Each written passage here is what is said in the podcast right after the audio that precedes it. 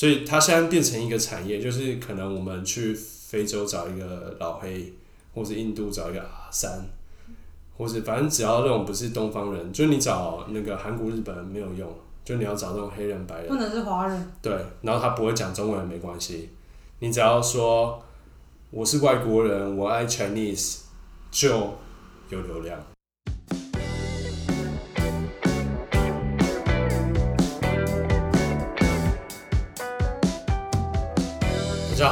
来到五 D 世界，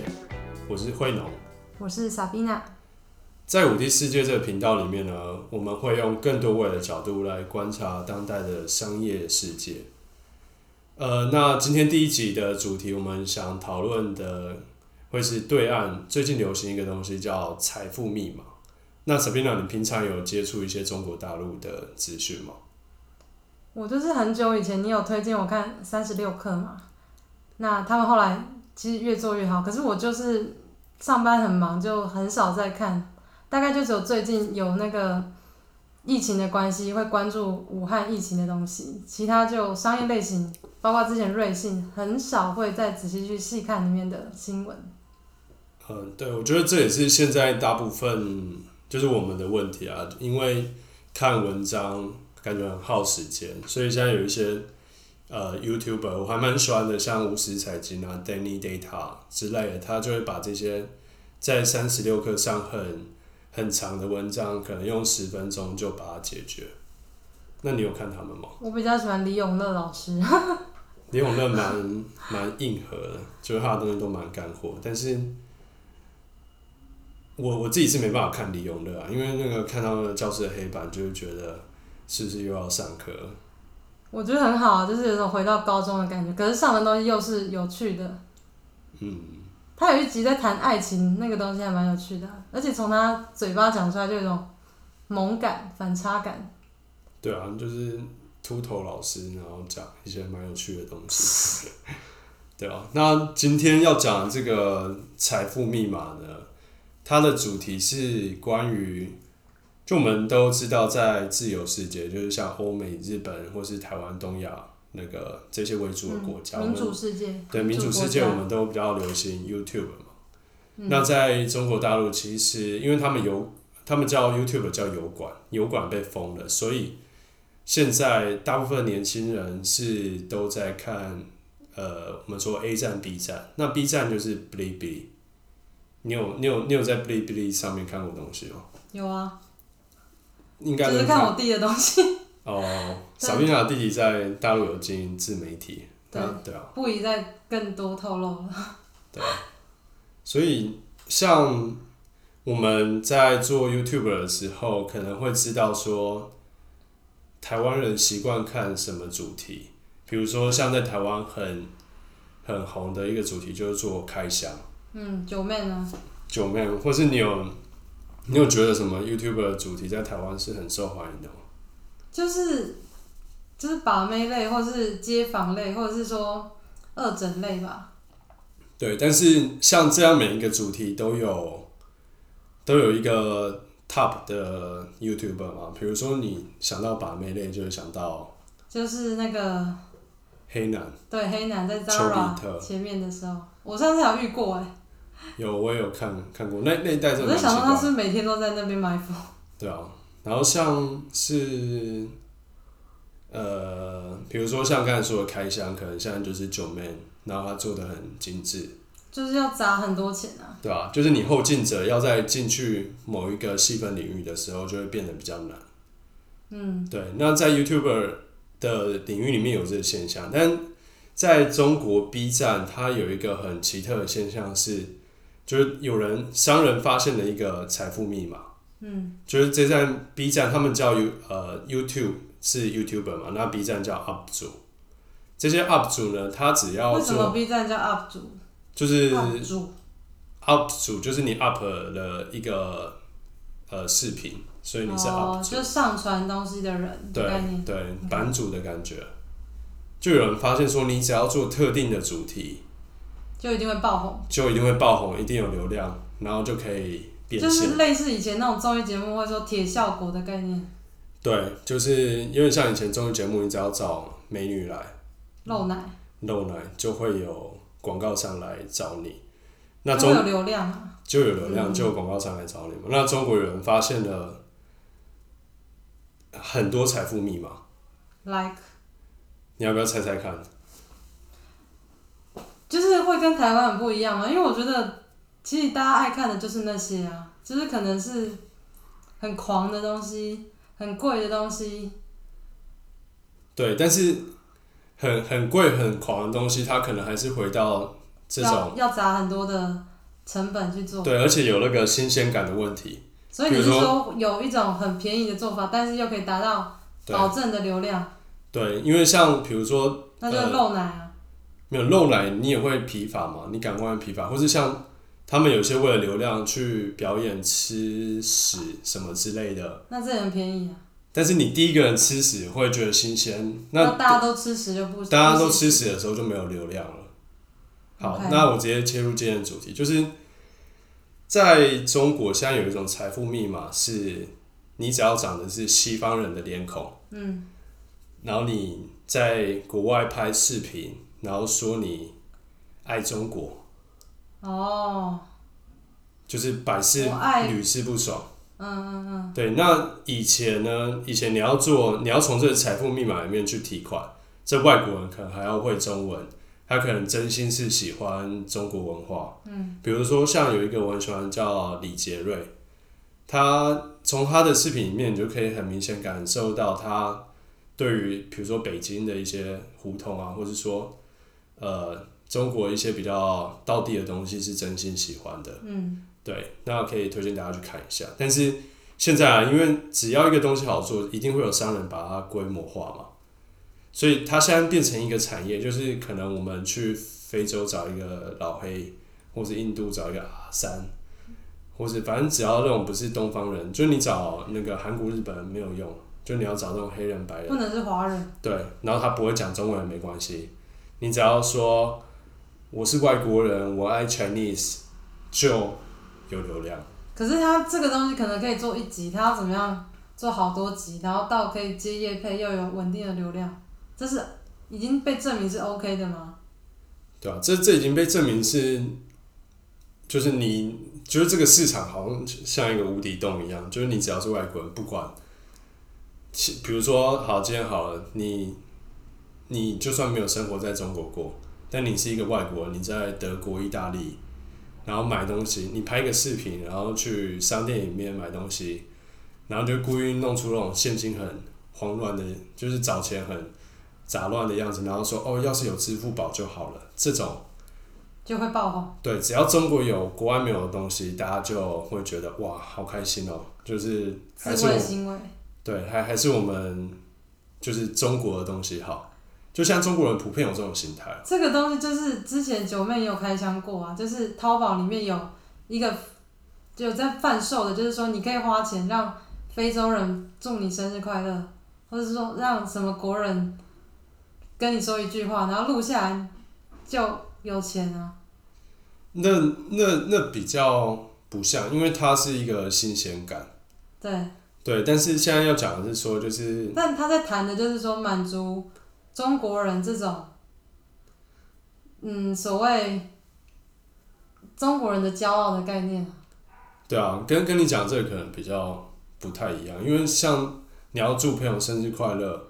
你只是在找一个哦新鲜的方式去就是那是类似有点搞笑，搞笑的，但是今天讲的财富密码是，它是利用了中国人现在很需要民族自尊的这一件事情，然后不断的来提款。就我们都知道，现在商业社会里面，大家商人要的是我们的注意力跟时间嘛。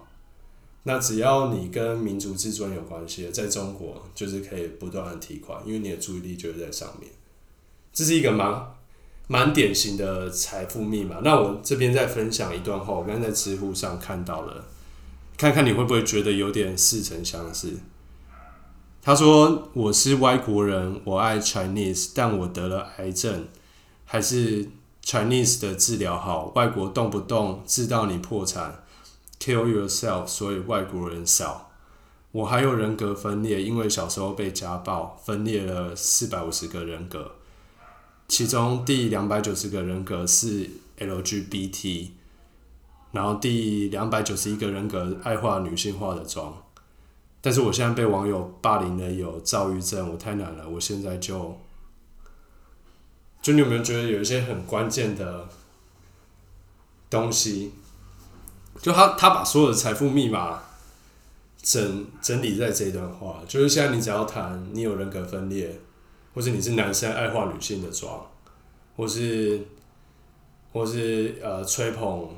国外的治疗不好，只有中国的治疗好。比如说像像我最近有一个亲戚，他一直在那个我们家族的群组里面发，就是他他们是住中国，然后他可能就会觉得中国的治疗比台湾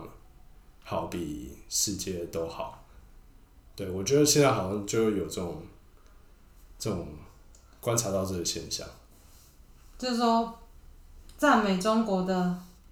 影片都会流量特别好。对啊，那其实。其实不止中国，因为借有这个财富密码，我想提到另外一件事是，最近台湾不是很流行，我们好像有一个集资计划吧，然后就大家集资去《纽约时报》买头版广告，然后跟 WTO 的那个秘书长，WHO 啊对 WHO 秘书长谭德赛，跟他有点叫板的感觉，嗯，那。你你怎么看这件事情？我觉得，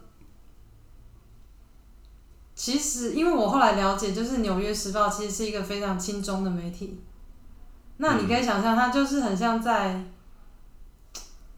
在中天上面刊登这样的新闻，在中天新闻台里面讲说，台湾其实有帮助中国，台湾其实是一个独立的国家，哈，有点像是这种感觉。但是看中间的人可能就会一头雾水，想说，就是想说他在播什么，就是他们的价值观就是跟我们完全不同的，所以第一，我觉得美国人可能就很难 get 到这个点。对。因为看纽时的人就是觉得台湾就是附属中国的嘛，因为他亲中的，那反而是一些其他的报纸才会比较。支持台湾，但是后来其实他们团队一直有在修改调整，包括他其实有网页，那他其实有用一些 hashtag 的方式在增加线上的曝光，那也有把一些款项拨到说是医疗的捐助等等，我觉得他们有在补救这件事，也有看到这个问题。对我，那我的观点，首先《纽约时报》它毕竟是个商业媒体嘛。那中天新闻虽然大家都知道它背后现在其实是中资，但如果大家集资了去买它的头版广告，它还是会卖给你。它还是会卖给你，因为那就是它它卖的东西嘛。它背后的立场其实都是为了圈住某群 TA。那在我看来，这件事情其实买广告登纽时头版这个事，其实它的 TA 是面向台湾人，而不是面向美国人。因为有另外一个数据。呃，忘记在哪里看到了，他写是说，自己做给自己看。对这件事，其实并没有在美国造成多大回响，因为美国人他真的不太 care，就台湾你到底有没有骂谭德赛，或是谭德赛有没有骂台湾，就是但是 WHO 的确有发一则声明，就在这个刊登之后，的确有发一则声明。那我觉得可能就有达到这个目的。但这有点像一种财富密码吧？我觉得，就是这样的方式就很很容易募到资。对，因为你只要，因为台湾长期在国际上就被欺负嘛，那你只要是跟这种啊，讲的有点敏感，但是我觉得这跟呃中国人他在寻求国外认同，其实是有点异曲同工之妙。其实那种心理状态是一样。对啊，应该是一样的。还有另外一个可以佐证的，就是新加坡总理夫人叫何金嘛，她对她用了 Good Show，或是她用了呃这个现在很红的呃词，难怪你要一直用，对啊？就是呃这个这个词可以有很多意思，尤其我们懂中文的它可以代表是没有意思，也可以代表的有意思。然后孤秀，但是他是用文字表达，所以这件事就饶富趣味。是啊，是啊，是啊。但是我觉得有一个很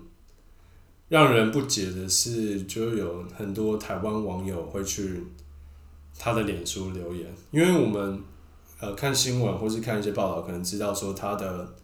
他自己的控股公司在台湾好像有一间口罩